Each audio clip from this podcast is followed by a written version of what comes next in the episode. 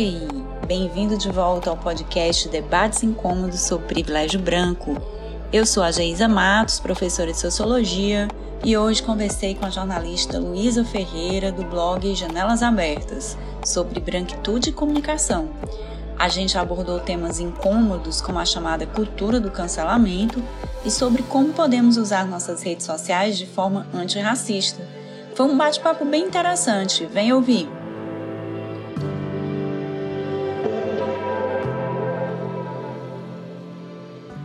Então, Luísa, é um grande prazer, né? Uma live nordestina. É, minha família é do Ceará, moro aqui no Ceará há muitos anos. E assim como a gente começou com a Babi, é, Luísa, eu acho legal a gente começar se apresentando.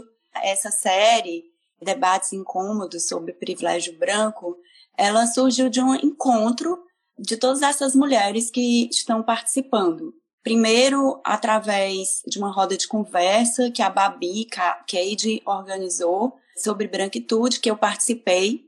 E conheci, então, a, a Babi, conheci a Luísa, conheci a Carol Suier, através também da mediação da Isabel Acioli, que foi minha aluna num curso no programa de pós-graduação em Sociologia, e que está fazendo parte desse grupo com a gente, que tem a intenção de expandir esse debate é, sobre branquitude, né? Um debate difícil, com, que nós também nos colocamos numa posição de muita humildade, de aprendizado com todos vocês, né? Com todo mundo que está participando e com essa intenção, então, é que a gente vai hoje discutir um tema tão importante que é o tema da comunicação, né? Da, especialmente também uma, uma característica que eu quero falar assim desse dessa série é que nós temos colocado muito as nossas experiências pessoais. Então, não é uma série para a gente apontar o dedo ou chamar alguém de disso ou daquilo, mas sim para a gente pensar as nossas próprias práticas e o nosso lugar de fala como mulheres brancas. Sobretudo, nós estamos aqui pensando sobre as nossas responsabilidades, né, a partir dos privilégios que nós temos. Então, essa é a nossa intenção.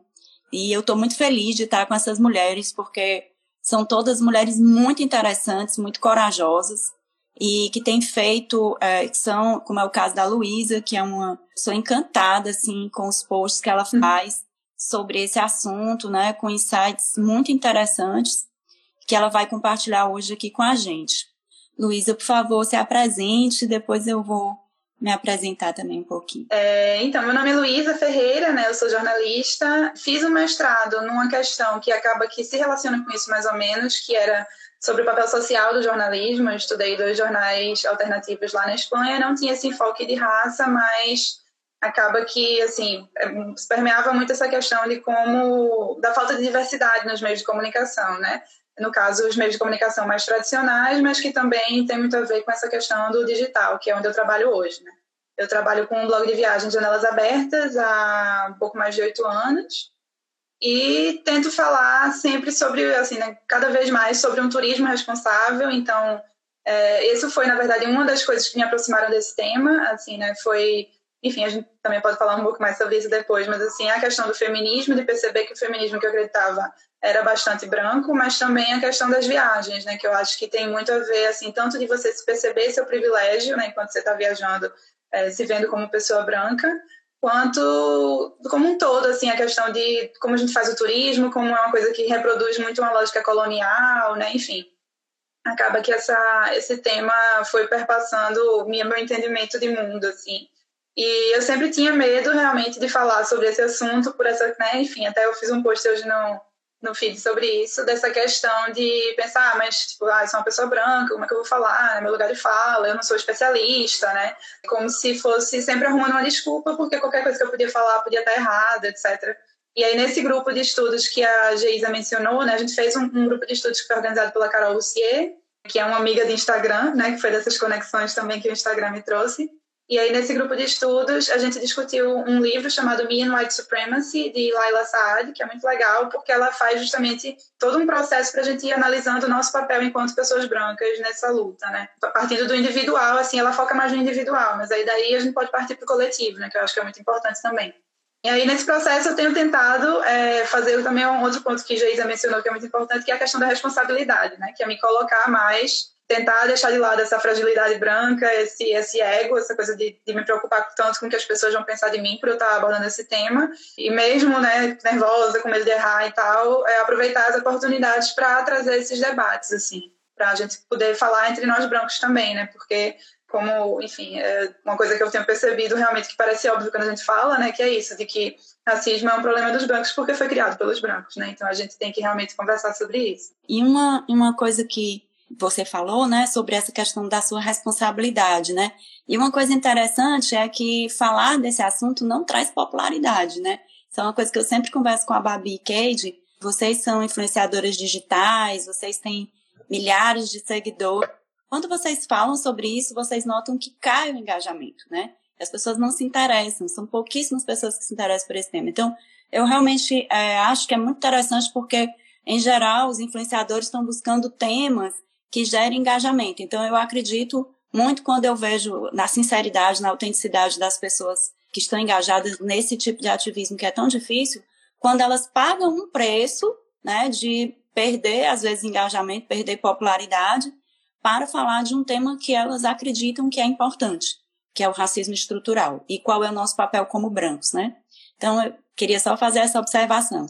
A outra coisa, e aí eu vou entrar na minha apresentação, que para mim também não é fácil falar desse tema, né? Eu comecei a estudar racismo em 2015, quando eu fui para Nova York fazer o meu pós-doutorado na City University of New York. Lá eu, eu estudava primeiramente o racismo, mas com um olhar para os negros, né? Então, olhando para as pessoas negras, para os movimentos contra a violência policial. E só depois é, de algum tempo, primeiro eu comecei a fazer parte de um workshop sobre branquitude, coordenado pela professora Ana Ramsais. É, a minha parceria com ela resultou dessa parceria intensa que eu venho desenvolvendo com ela, especialmente a partir de 2019, quando nós demos um curso juntas no programa de pós-graduação em Sociologia. E desde então, estamos, eu fui para Yale, no intercâmbio, continuo pesquisando isso. E eu acho que essa, esse é um tema que nunca me trouxe popularidade, em lugar nenhum. Né? Assim, não, não é um tema definitivamente que eu escolheria entrar buscando é, é, ser popular. De forma alguma, é um tema muito pelo contrário, traz muitas dificuldades, né, de várias ordens. Mas então a gente se pergunta por que que estamos querendo fazer esse debate, né? E aí a gente já entra no nosso tema da comunicação, porque a gente tem conversado, né, sobre qual é o nosso papel nas redes sociais. E a gente tem visto muitas iniciativas, é, algumas pessoas famosas, influenciadores, cederam suas páginas para pessoas negras utilizarem, mas também tem as velhas é, fórmulas, né, de hashtag Vidas Negras Importam, Black Lives Matter, cada vez que um negro é assassinado, as pessoas se solidarizam e tal, assim, com esse tipo de, é, de fórmulas, usando hashtags, ou então aquele famoso Black Tuesday, né? E aí, uma coisa que eu queria conversar com você, Luiz, é o seguinte, muitas pessoas negras, elas criticam as pessoas brancas pelo, por fazerem isso como se fosse assim, é, ao colocar lá Vidas Negras Importam, colocar lá uma página é, negra, Black Tuesday, né, dizendo que eu estou em luto pelas pessoas negras assassinadas pela polícia, eu estou assumindo um selo de que eu sou antirracista. É. E eu tenho visto, recentemente eu vi, você postou uma frase muito interessante, não recordo quem é, você pode até dizer agora, uma pessoa que dizia assim, que só acredita no antirracismo é, autêntico quando ele é um projeto de vida inteira. Então, não é uma, simplesmente colocar uma hashtag que torna alguém um ativista antirracista, né? E aí, como é que é, então, que a gente pode analisar essa, essa disputa que é desigual, né, Luísa? É uma disputa muito desigual entre o esforço feito pelas pessoas negras para colocarem suas questões em pauta e a mídia tradicional, os algoritmos, todas essas questões. Como é que você vê isso? É, é bem complicado, né? Porque, como você falou, assim, são vários elementos que entram em jogo aí, né? É, na verdade, desde a, antes das redes sociais, a gente já via, né? Existem diversos estudos que mostram como existe pouca pluralidade, né? No, nos meios de comunicação tradicionais, porque sempre a, ideia é manter o status quo, né? É falar, enfim, é servir aos anunciantes, né? A gente tem isso que a gente vive hoje, né? Das nossas vidas serem cada vez mais mercadorias, né? Nossos dados, nossos nosso consumo online, etc., é, existia né, num, em outro nível também, já, já existia em meios de comunicação tradicionais, né? É, que as pessoas eram muito mais vistas, né, os leitores e, e enfim, a audiência é muito mais vista como consumidores do que como cidadãos. Né? Então, esse papel social da comunicação, se pensar no jornalismo é, propriamente dito, ele muito raramente, né, em meios de comunicação tradicionais, muitas vezes ele é, não é colocado em prática e muitas vezes não é nem de, de forma racional, que eu acho que é um processo que é um processo que eu estudei né, no, no mestrado e na faculdade também, mas que eu acho que é muito parecido com o que acontece como agora é, no meu lugar de produtora de conteúdo digital, que é a gente reproduz a estrutura em que a gente está inserido, né? Então, assim, dentro do, de um jornal, por exemplo, existe normalmente uma lógica de você entrevistar as mesmas fontes, né? E aí as fontes que são consideradas é, de, né, enfim, que, que, podem falar sobre certos assuntos, geralmente é uma coisa mais elitista, né? Enfim, essa ideia da academia, de, de certas pessoas que vão ser referência. Muitas vezes você está falando de problemáticas, por exemplo, de pessoas negras ou outras minorias sociais, você não está conversando com essas pessoas que são afetadas, você está falando com alguém que estudou sobre aquilo só, né? É, você tem muito pouca diversidade, pluralidade de, de assuntos e de, de, pessoas mostradas nessas mídias, né? Que quando elas aparecem, geralmente seguem estereótipos, né? E aí o que a gente vê nas redes sociais, na verdade, é, com vários, assim, tem vários outros fatores que, que, que se misturam com isso, né? Porque no, a, a princípio a proposta não é necessariamente ser um, né, uma informação que vai trazer valor para os cidadãos, né? Mas acaba que é o, né, hoje em dia Instagram, enfim, é, são as principais fontes de, de informação para muita gente mesmo, né? Especialmente as novas gerações, assim, hoje em dia consomem, né, quase não sabem mais consumir informação, conteúdo que não seja através da internet, principalmente pelas redes sociais. E a gente vê, é, e eu acho que essa coisa, quando ela se mistura muito com entretenimento, né, fica uma coisa meio confusa, essa ideia da influência, por exemplo, né? Eu nem gosto muito desse termo influenciadores, assim, porque todo mundo influencia, né, alguém, mas é óbvio que existe essa questão da escala, né? E, e, aí tem aquela frase, né, do, do tio do Homem-Aranha, né, que é o com grande poder vem uma grande responsabilidade. E eu acho que hoje em dia as pessoas, assim, algumas pessoas parecem estar começando mais a, a perceber, assim, até uma tendência, algumas pessoas que estudam essa coisa da comunicação digital, é, que realmente existe uma uma noção de que é importante mesmo se posicionar sobre as coisas, né? De que viver é político. Então, eu acho que é um grande problema dessa coisa de ficar nas hashtags, de ficar no, no discurso superficial, é, é uma falta de entendimento assim de educação política e de entendimento né de, essa preocupação maior como você falou né com o engajamento com o mercado com o anunciante é, e não entender que que nós como cidadãos temos uma responsabilidade né que tudo que a gente faz tem a ver com alguma escolha é, política que vai incidir, por exemplo, né, as pessoas que eu sigo no Instagram, é, se meu filho é todo branco, se minha rede de contatos é toda branca, se as pessoas que eu convido para entrevistas no meu blog são todas brancas, né, se as minhas referências que eu consumo, os filmes que eu assisto, os livros que eu indico, se tudo isso segue um, um, certo status quo, as pessoas que me seguem, que são influenciadas por mim, vão absorver isso também, né? Então, assim, a gente só está reforçando uma estrutura. Se a gente não para para questionar né, do individual para o que a gente passa, né? É, como produtora de conteúdo e como pessoas que, né, que não são produtoras de conteúdo, mas consomem esse conteúdo, se elas não param para questionar essas pessoas que, que elas seguem, né, do que, que elas estão trazendo realmente de aportando realmente de, de, de reflexão, né, de consciência crítica, aí você fica achando realmente que é suficiente, né, você colocar uma hashtag, colocar uma tela preta, né, e as pessoas, assim, é muito confortável, né, a gente faz isso e pronto, vida que segue, né. E, e é isso do, do trabalho para a vida inteira, né? Eu não lembro agora o nome do rapaz. É, é um rapaz que estava fazendo até um, um projeto de. É, todos os dias ele estava mandando é, reflexões por WhatsApp sobre essa questão de, da luta antirracista, depois da, do Black, é, Blackout Tuesday. Samuel Emílio ele tem um trabalho bem legal. É, no YouTube, aí eles mandavam pelos grupos de WhatsApp. É, Diário Antirracista, foi isso. E ele falava isso, né? E também, enfim, né?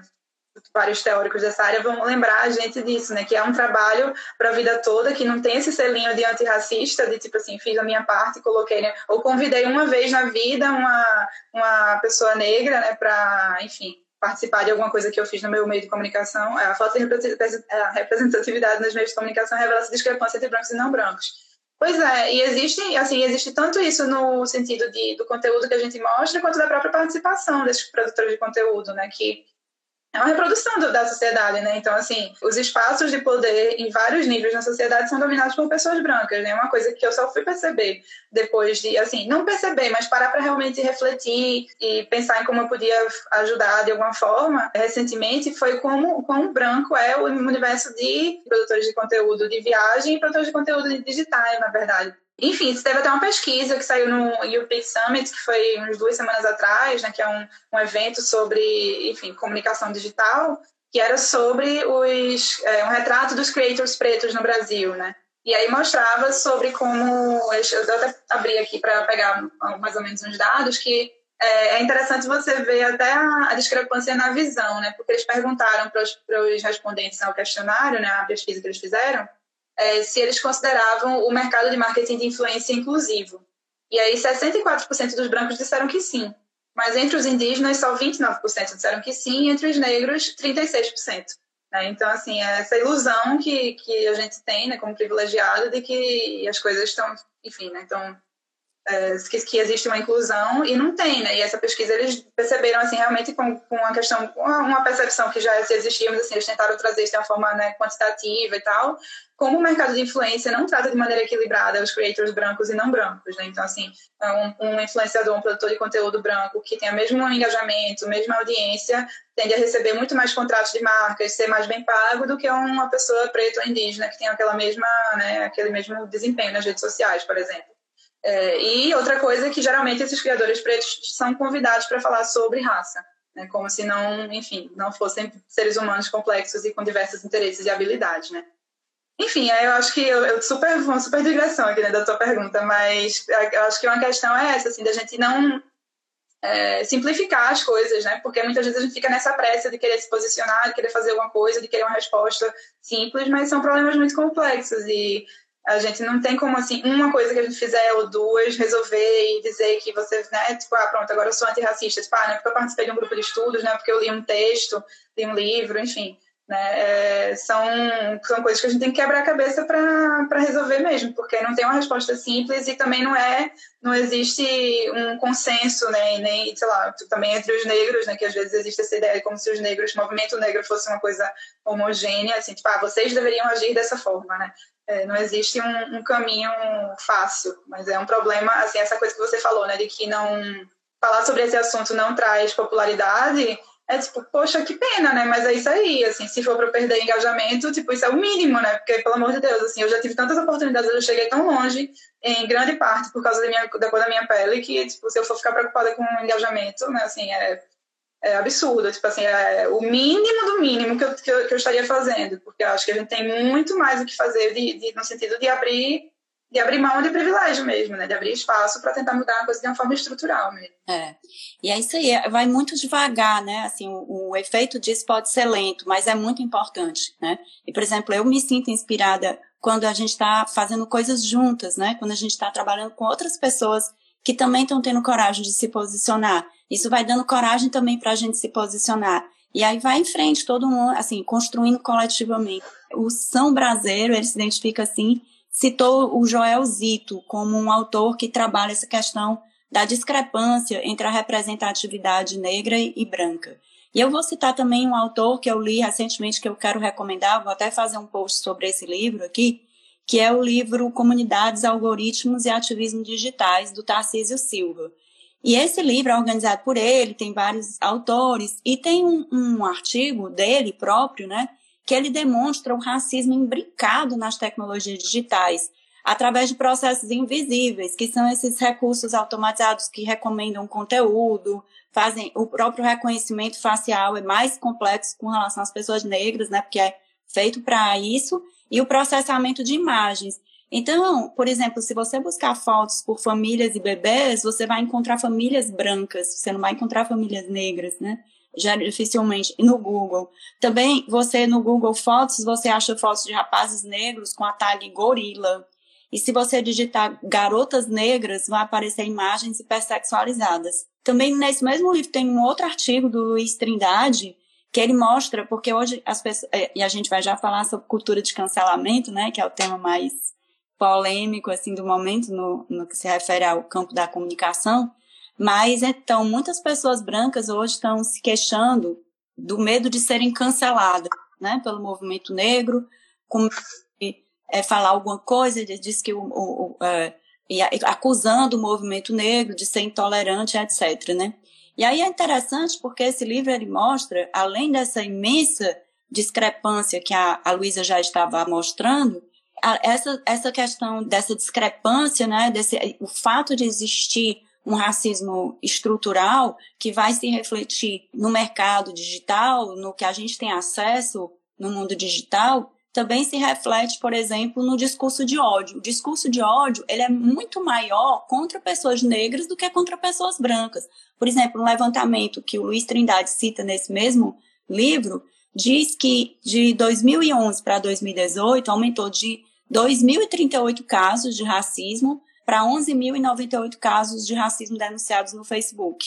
Ou seja, as pessoas brancas que hoje estão se queixando de estarem sendo canceladas, na verdade, elas o fato, o que chama muita atenção é porque geralmente essas pessoas ditas canceladas são pessoas influentes, né? São pessoas brancas muito influentes, como foi o caso agora da Lilia Schwartz, que gerou uma grande comoção, né, dos intelectuais. A própria Lilia Schwartz pediu desculpa, mas os intelectuais não se conformaram pelo fato dela ter pedido desculpa e ficaram insistindo, né? Um, um, tem um professor da Universidade Federal da Bahia, um professor negro, que critica né, o fato da Lili Schwartz ter, ter pedido desculpas.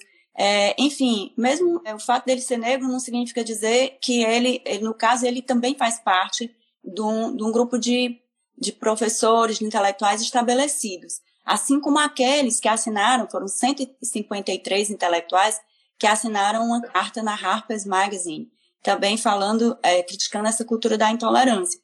E aí, assim, o que, que a gente acha interessante, assim, de chamar atenção para isso, né, é que essas pessoas que criticam a, a, chamada cultura do cancelamento, ou que criticam, que ficam com medo é, de ter as suas reputações abaladas, em geral são pessoas já bastante influentes, são pessoas cheias de oportunidade de ter os seus pontos de vista escutados, né, por outras pessoas. E, e é muito interessante porque elas se colocam na posição de vítima, né? Então é muito é muito legal a gente inverter um pouco essa postura quando a gente vai fazer essa reflexão sobre a cultura do cancelamento, porque as pessoas que estão se dizendo estou sendo cancelada, ela está tentando tirar o foco do, do problema que levou ao cancelamento, né? Que geralmente é uma questão ou uma denúncia de, é, de assédio sexual, enfim, alguma coisa que a pessoa que, que de fato pessoas que nunca tiveram voz estão chamando a atenção para aquele para aquele fato e ela está se colocando na posição de vítima. E aí ela tira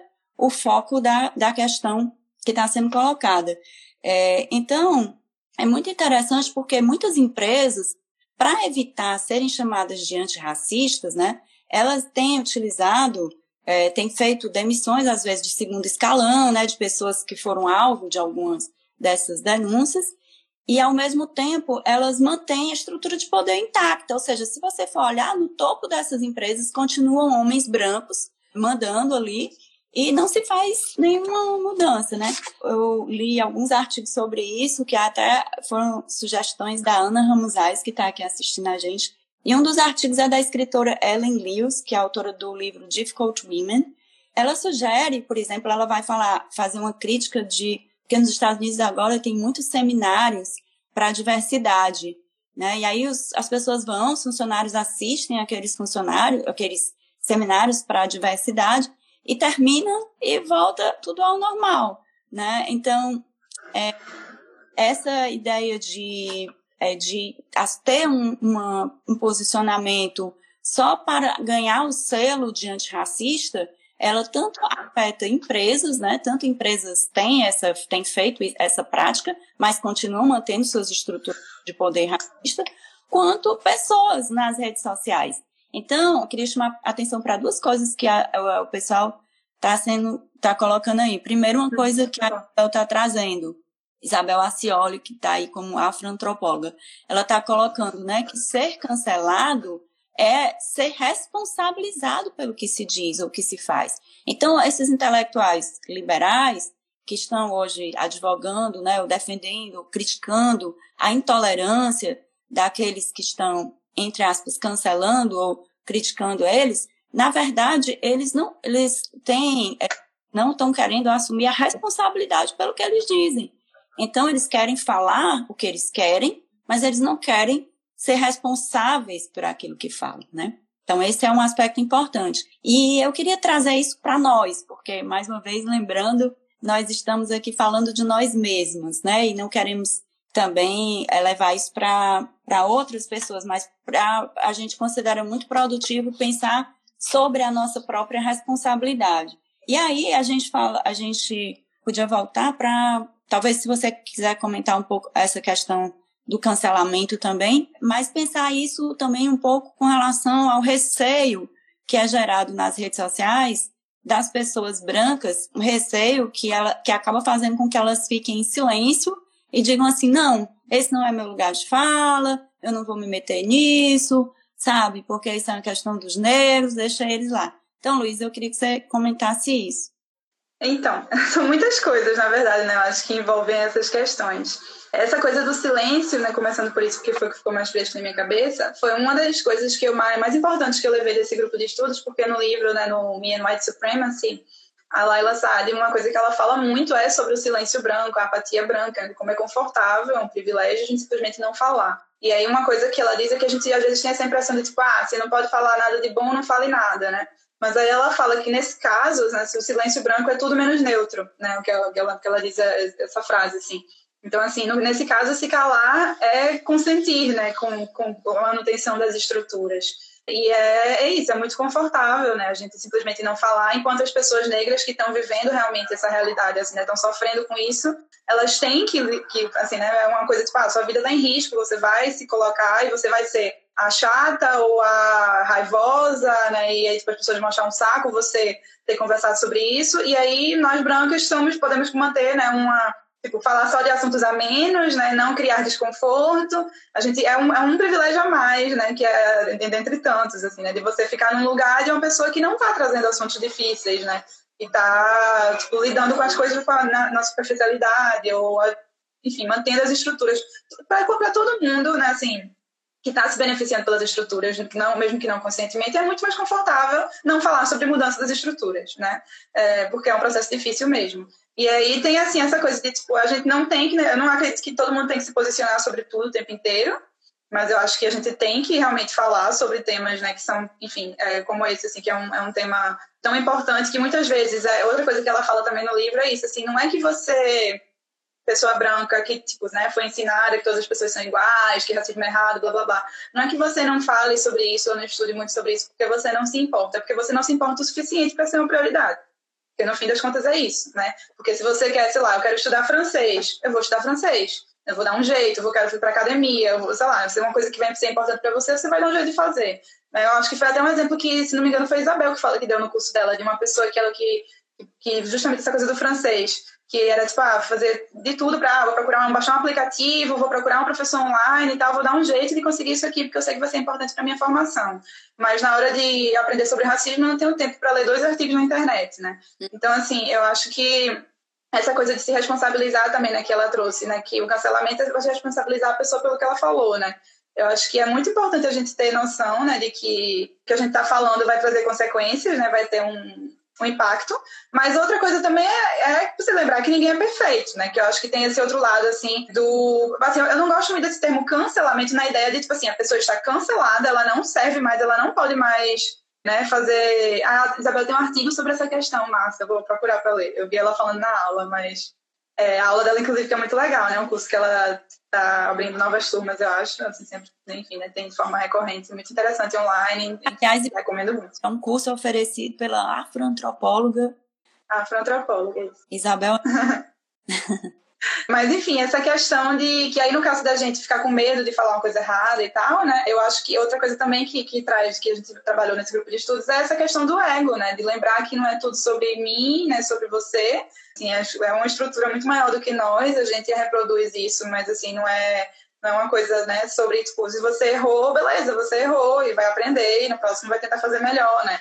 É, e é essa coisa que você falou de se colocar como vítima também, né? Que é outro ponto que ela fala até em centralidade branca, que acontece muito, né? De a gente fala uma coisa racista, tem uma postura racista sem querer, e aí a pessoa aponta e você dá aquela vergonha, um desespero, porque a gente pensa, não, não posso ser racista, porque ser racista é uma pessoa ruim, e aí você tenta logo arrumar justificativas para isso, mas eu não quis dizer isso, não importa que você não quis dizer, né? Tipo, se você, se você fez uma coisa que magoou outro, você é isso, né? Tem até um exemplo no, no livro sobre, tipo, ah, se você pisou no pé de alguém sem querer, você não vai dizer, ai, nossa, mas eu nunca, né? Eu sempre ando descalço para não pisar no pé das pessoas. Não, você pisou, você vai pedir desculpas, né?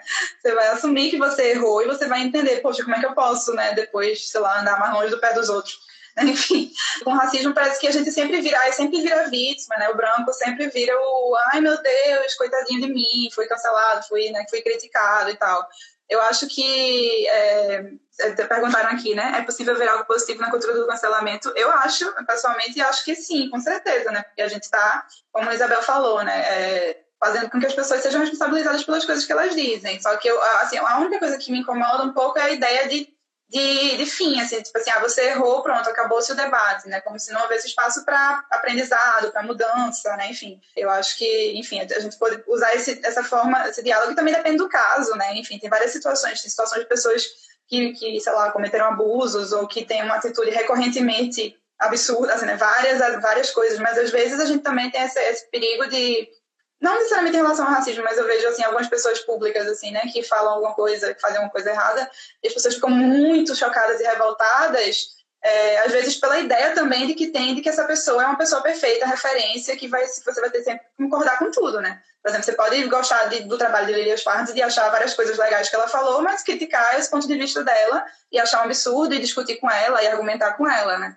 É também assim, sair um pouco dessa ideia, eu acho que, que as redes sociais reforçam, né, de que uma pessoa, porque uma pessoa é sua referência e você admira, de que ela é, né, tipo, o supra-sumo do conhecimento sobre aquilo e que ela tem, todas as posições dela vão ser impecáveis. E não existe isso, né? Nós somos seres humanos também. Então, enfim. É. Não, é, no caso Lilia Schwartz, tem uma coisa que a Lorraine Santos chamou a atenção aí no chat. Ela falou que é, a, a, a Lilia depois foi convidada para o Roda Viva, né? Ela comemorou semana passada 250 mil seguidores. Então, ela continua uma intelectual estabelecida, né? Ela não, não foi afetada por ter sido duramente criticada, né? Então, é exatamente isso que acontece. O, as pessoas brancas que estão no poder, quando elas são criticadas, o máximo que pode acontecer, e aí tem uma pergunta do São Brasileiro, né? Será que é, é possível algo positivo na cultura do cancelamento? E eu estava, um dos artigos que eu estava lendo, alguns da cultura do cancelamento nos Estados Unidos, é que isso é mais ou menos um consenso. Obama e Trump criticam o cancelamento, né? E o Obama fala isso claramente num, num vídeo que está disponível no YouTube, né? Ele diz que não vai chegar a, muito longe com a coisa do cancelamento. Mas se a gente pode falar em um efeito, digamos, positivo, não é pela violência em si, né, com que se joga esse jogo, mas sim pelas pressões sociais que ele acaba trazendo, porque se pode gerar, por um lado, essa ideia de um selo antirracista, que vai simplesmente ser colocado ali para não prejudicar a empresa ou para pessoas que é, não querem prejudicar a sua reputação, sejam elas celebridades ou pessoas comuns, né? Porque também tem sido muito comum celebridades pedindo desculpas, né? Por terem falado coisas que depois foram interpretadas como racismo. É, e que são, geralmente é racismo mesmo. Então, esse tipo de coisa acaba gerando um ambiente, uma nova percepção social da questão racial. É, tem, é muito comum que esses intelectuais brancos incomodados com a cultura do cancelamento, eles digam assim, ah, mas isso são, são pressões, imposições morais. É, mas, gente, quando você está falando, quando você está discutindo questões morais, é quando você está querendo mudar o status quo. Então, existe uma moralidade implícita que beneficia hoje as pessoas brancas. Por exemplo, esses intelectuais brancos que são a favor, que estão tentando cancelar a cultura do cancelamento, eles falam assim: é, é, é, é um absurdo que as pessoas não tenham liberdade de expressar suas opiniões. Eles sempre, intelectuais brancos, sempre tiveram liberdade, nós. Toda a liberdade do mundo, né? É do mundo, microfone na mão o tempo todo para falar, entende? Então, assim, é exatamente quando eles se sentem incomodados que as coisas começam a mudar. Enquanto nós brancos não formos incomodados, a gente não se mexe.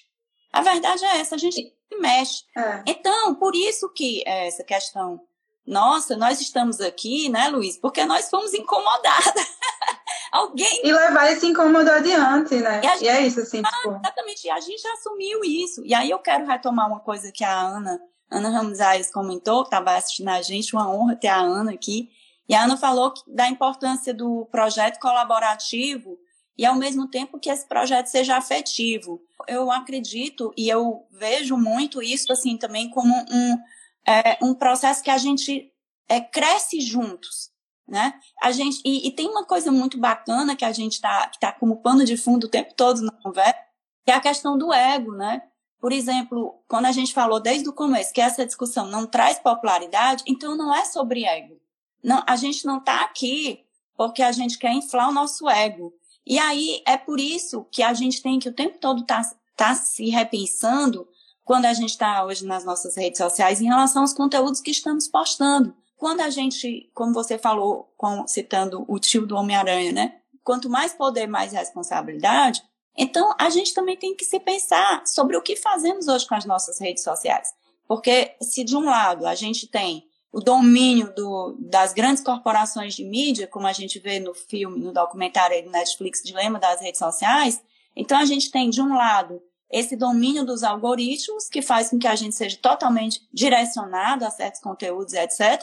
E, de outro lado, a gente tem o nosso, o nosso próprio narcisismo, a armadilha do nosso narcisismo, que nós caímos nela o tempo todo.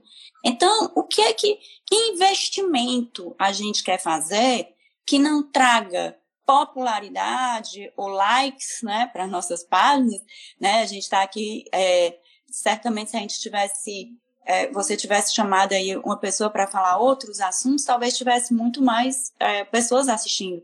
Mas um assunto que não tem popularidade, muitas vezes são os assuntos mais necessários, né? Porque eles mexem com aquilo que está estabelecido. É, teve isso que você mencionou até de. Eu até anotei aqui que eu anotei greenwashing, né? Que é uma coisa que existe muito, né? Assim, por exemplo, eu falo muito de turismo responsável, essa coisa de sustentabilidade e tal. E muitas empresas, enfim, né, destinos falam, ah, a gente, sei lá, recicla o lixo, né? Então nós estamos preocupados com o meio ambiente, mas está construindo numa área que era proibida, né? Expulsou a população tradicional, está explorando mão de obra barata, enfim está né, fazendo tendo várias práticas que são inadequadas. É como essa coisa de, ah, vou, produzir, vou oferecer aqui seminários de diversidade na minha empresa, mas as únicas pessoas negras que tem são faxineiras com salários baixíssimos, né? Você, a gente falar sobre certos assuntos e não questionar, né? Isso é uma coisa também que a gente conversou muito nesse grupo, especialmente eu e, e Babi Cade, né? Que temos, enfim, trabalhamos com comunicação digital, né? E também a, ah, olha a Lana aí, é, LS Dogo, a Lana do Elas Viajam Sozinhas, também estava nesse grupo de estudos é sobre o nosso papel de tentar mudar as estruturas por dentro também, né? Como eu comentei, assim, esse mundo de, de blogueiros ou e, e, produtores de conteúdo de viagem é super branco, especialmente na, na, bolha que tem acesso a mais espaços, né? Óbvio que tem muita gente né, de outras etnias produzindo conteúdo de qualidade, mas já existem várias barreiras de acesso por uma questão de que viajar é um privilégio, né? Enfim,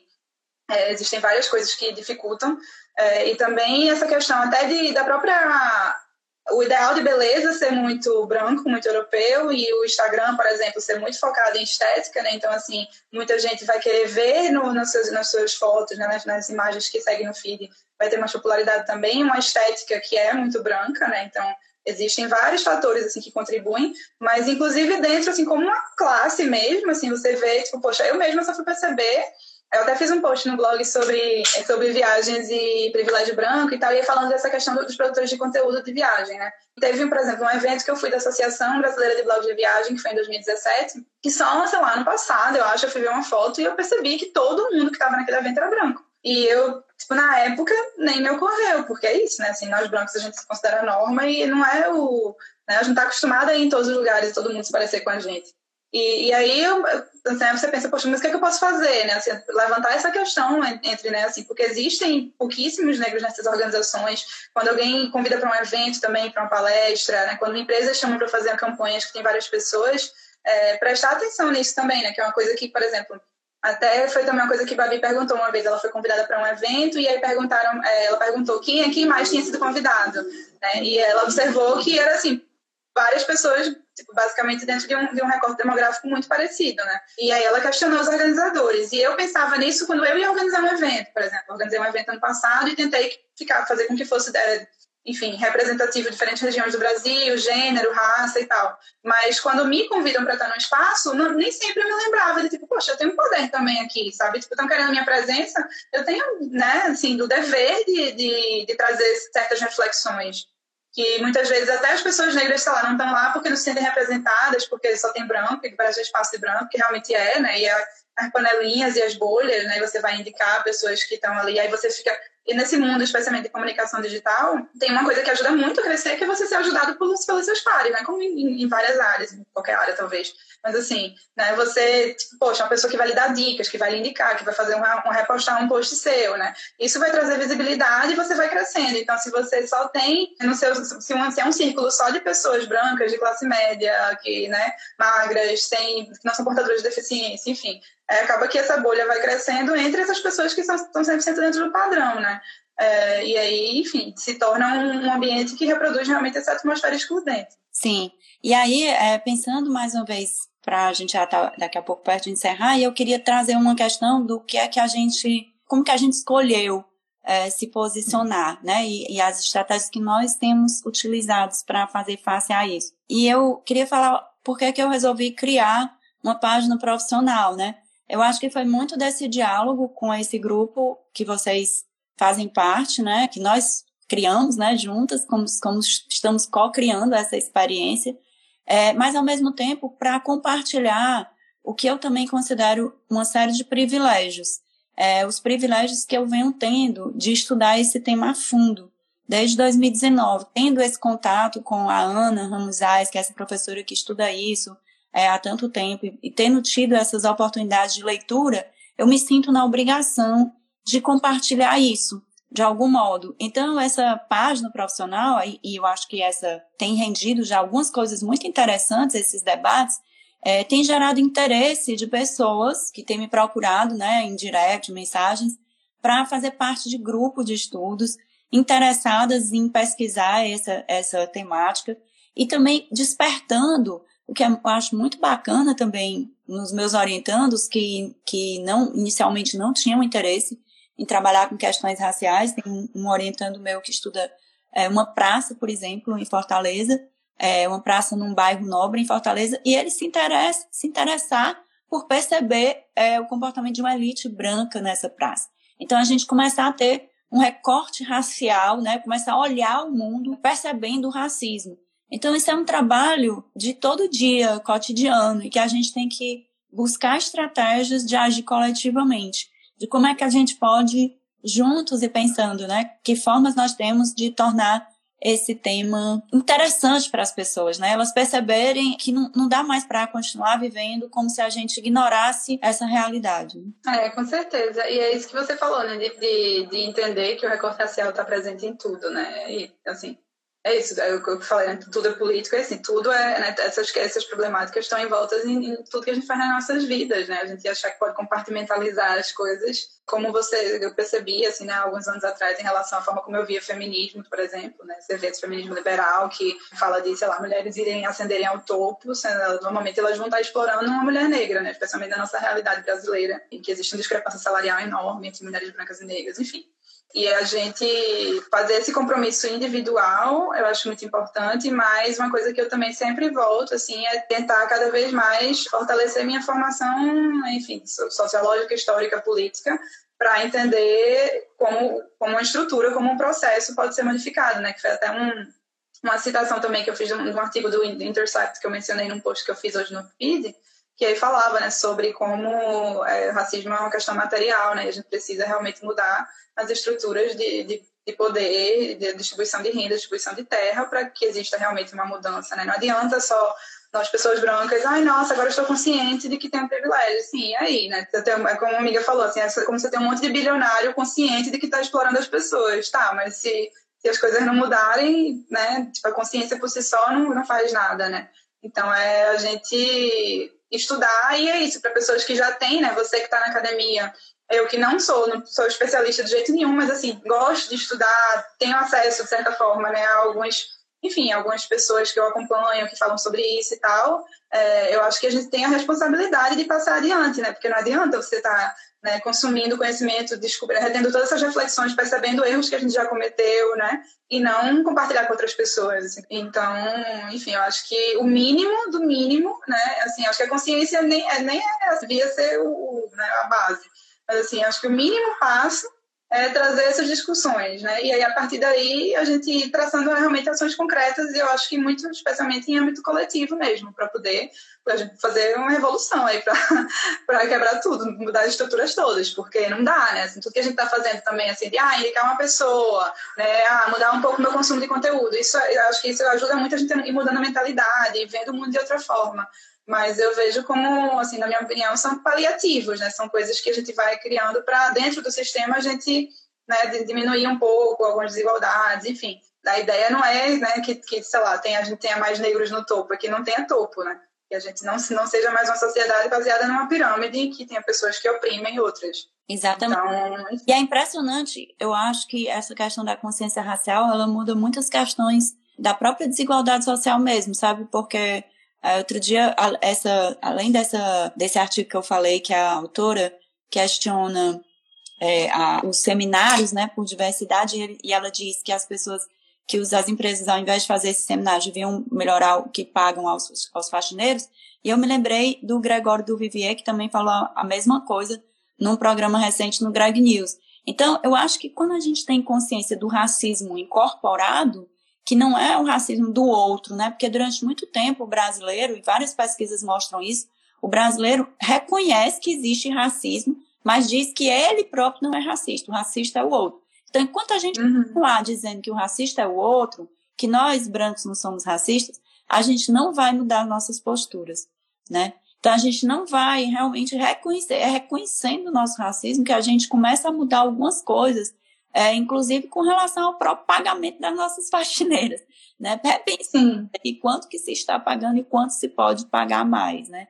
Então, essas questões, é, e várias outras coisas, não só no âmbito doméstico, mas no que diz respeito a abrir espaços para as pessoas, lutar realmente por espaços, né, para as pessoas, para as pessoas negras. Eu me recordo, assim, quando eu não tinha tanta consciência dessas questões, eu não me envolvia tanto por exemplo, na, na luta por ações afirmativas na universidade. Né? Eu achava que aquilo era importante, mas eu não, me envolvia.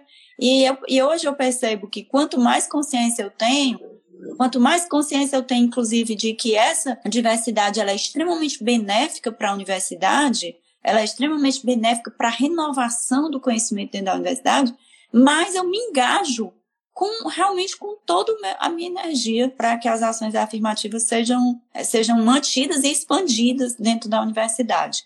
Então, eu acredito que quanto mais consciência nós temos, mais a gente tem energia para não assumir aquele lugar do branco passivo, sabe? Uhum. Porque eu acho que tem uma coisa que é muito incorporada do nosso racismo estrutural, que é dizer assim, ah, sabe, a gente está fazendo a nossa parte, ou não, é isso, é que pena, não, mas não sei o que, a gente faz aquela coisinha assim.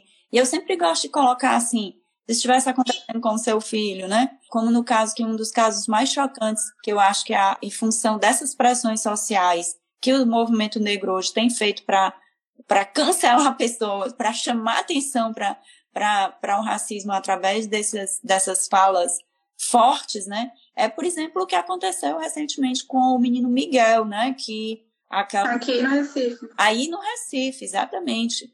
Né? Que é aquela mulher branca, Sara, né? Corte real. A... E que hoje em dia tá, tá tranquilo, né? Voltou para as redes sociais, o marido dela parece estar tá fazendo campanha, assim, é... a vida continua como se nada. E é, esse caso é, assim, é absurdamente emblemático, porque foi logo nas Torres Gêmeas, que representam toda, né, assim, o símbolo da especulação imobiliária aqui no Recife, né, de toda uma questão já de classe, é, durante a pandemia, né, a mulher estava trabalhando, enfim, é, parece que é uma alegoria, assim, né, do, dos problemas que a gente tem que tratar na nossa sociedade, de como a gente está doente. Então, esse exemplo, e agora com essas informações que você está trazendo, acho que deixa mais claro ainda que o racismo estrutural, ele, é, ele se reflete de forma muito desigual nisso aí, porque por mais que tenha havido um esforço, um certo esforço, né, de chamar atenção para o problema nas nossas redes sociais, O racismo estrutural é muito mais forte no sentido de manter os privilégios dessa, dessa senhora, né, que, que, que permitiu né, a morte desse menino, desse menino negro, e que coisa que ela jamais faria se fosse o filho de uma, de uma amiga, né, de uma criança branca. É, a gente já está perto do final. Eu queria convidar todo mundo que vem acompanhando o debate, os debates, as conversas aqui, para se integrar em grupos ou em cursos, é, como esse que a Isabel oferece e outros, para gerar um campo de, de discussão mais amplo sobre esse assunto, que fortaleça esse debate. Né? É só uma coisinha que você falou que eu achei também é, muito interessante, e que essa, assim, duas coisas, na verdade, né? Você falou, se fosse seu filho, né? Que acho que seres humanos nós temos essa coisa muito de se mobilizar quando uma coisa afeta a gente, né? E quando não é, a gente finge que não está acontecendo. E eu acho que, enfim, né, não, não, não dá para ser assim, a gente está sucumbindo enquanto humanidade, porque a gente não, simplesmente não se importa realmente com os outros, com o coletivo, né? Enfim, a gente está vendo agora com pandemia, com destruição ambiental, que, que né, o, o individualismo prevalece né? É uma coisa muito triste e a gente tem que realmente, acho que tem a responsabilidade de tentar mudar, mesmo que seja como formiguinha. E outra coisa que você falou também é essa questão da diversidade, de que todo mundo sai ganhando, né? Todo mundo sai ganhando na universidade, se tem mais diversidade, todo mundo sai ganhando nas redes sociais, no jornalismo, né? Assim, todo, todo mundo, assim, quando você está falando sobre viagens, por exemplo, né, que é o meu assunto principal, se você tem visões mais plurais, você, né, é muito mais rico do que se você tem um monte de gente que tem o mesmo tipo de experiência de vida, vem do mesmo background, né, é, vai ser recebido nos lugares da mesma forma, né, enfim. Qualquer tema que você esteja falando, se você tiver uma diversidade maior de vozes, é, vai ser mais produtivo para todo mundo, né? Então, assim, não é só, assim, óbvio que o principal é realmente, né, a gente ter uma, uma sociedade mais igualitária e tal, mas se a, mesmo se você quiser pensar no, né, no benefício pessoal, poxa, a gente também sai ganhando se a gente diversifica né, os espaços em que a gente convive, sejam virtuais ou presenciais, né? Então é uma coisa eu acho que muito, muito importante mesmo. E obrigada pelo convite. Pois é, e você é mais uma pessoa que trabalha com turismo, que trabalha com viagens e que traz esse conhecimento adquirido em experiências de viagem, né, Luísa? Então a gente teve essa primeira conversa com a Babi que foi exatamente falando sobre a importância da viagem como essa experiência que abre a perspectiva para a diversidade. Então você traz também essa contribuição. Então sigam Janelas Abertas, quem não segue ainda, eu recomendo. É muito legal, ela tem um blog incrível e o trabalho dela é muito bacana. Eu sou fã da Luísa. Foi ótimo conversar com você. E até a próxima, tá, gente? Um beijo. Beijo, Luísa. Valeu. Obrigada, Geida. Obrigada, gente. Muito obrigada por escutar mais um episódio. Nosso objetivo aqui é provocar debates que gerem incômodos e provoquem ações efetivas. Se quiser continuar essas conversas, fala com a gente no Instagram. Eu tô lá como arroba janelasabertas e Geisa tá no arroba Geisa Sociologia. Até o próximo Debate Incômodo!